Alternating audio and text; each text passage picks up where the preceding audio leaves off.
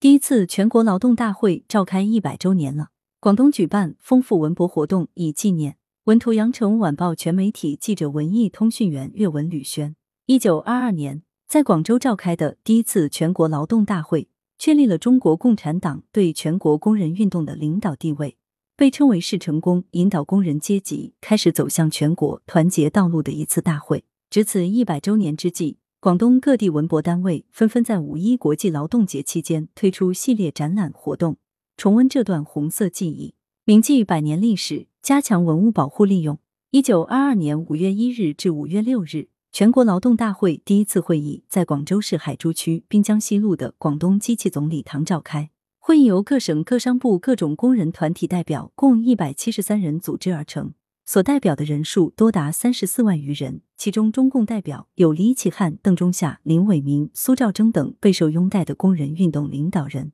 第一次全国劳动大会的顺利召开，推动了工人运动的蓬勃发展。大会上发布的第一次劳动大会宣言，不但为中华全国总工会的成立奠定了思想基础和组织准备，也确立了中国共产党在工人运动中的领导地位。如今，第一次全国劳动大会旧址已成为广东省爱国主义教育基地、广东省红色革命遗址、广州市党史教育基地、广州市新时代文明实践中心。近年来，广东省坚持做好革命文物的保护管理和运用，组织修缮了中华全国总工会旧址、省港罢工委员会旧址、广东省立宣讲员养成所遗址、邓发故居、谭平山故居等革命文物。将第一次全国劳动大会旧址报请升级为广东省级保护单位，将中国劳动组和书记部南方地区主任谭平山的住所谭平山故居列为第九批广东省文物保护单位。讲述红色故事，重温百年工运精神。两百零九件，每套文物一百二十九张图表，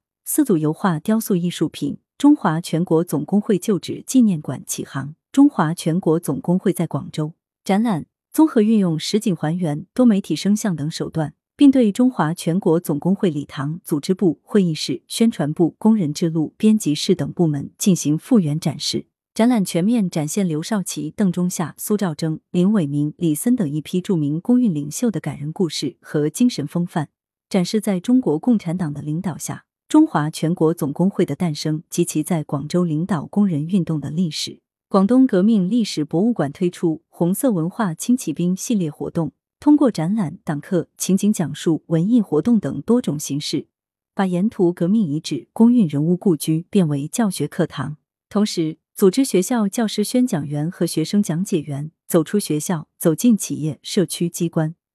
宣讲速播向十九号广东省立宣讲员养成所成为第一次全国劳动大会联络处的故事。此外，还有广州起义纪念馆推出《羊城红色故事》粤语讲古展演，江门市博物馆推出《我们的劳动节桥都如此》多焦线上社教，清远市博物馆举办弘扬敬业精神、讴歌劳动创造主题教育活动，韶关市红军长征粤北纪念馆也开展“永远跟党走，劳动创造幸福”为主题的五一黄金周文体活动，邀请青少年志愿讲解员们革命先辈的故事。来源。羊城晚报羊城派责编易之娜。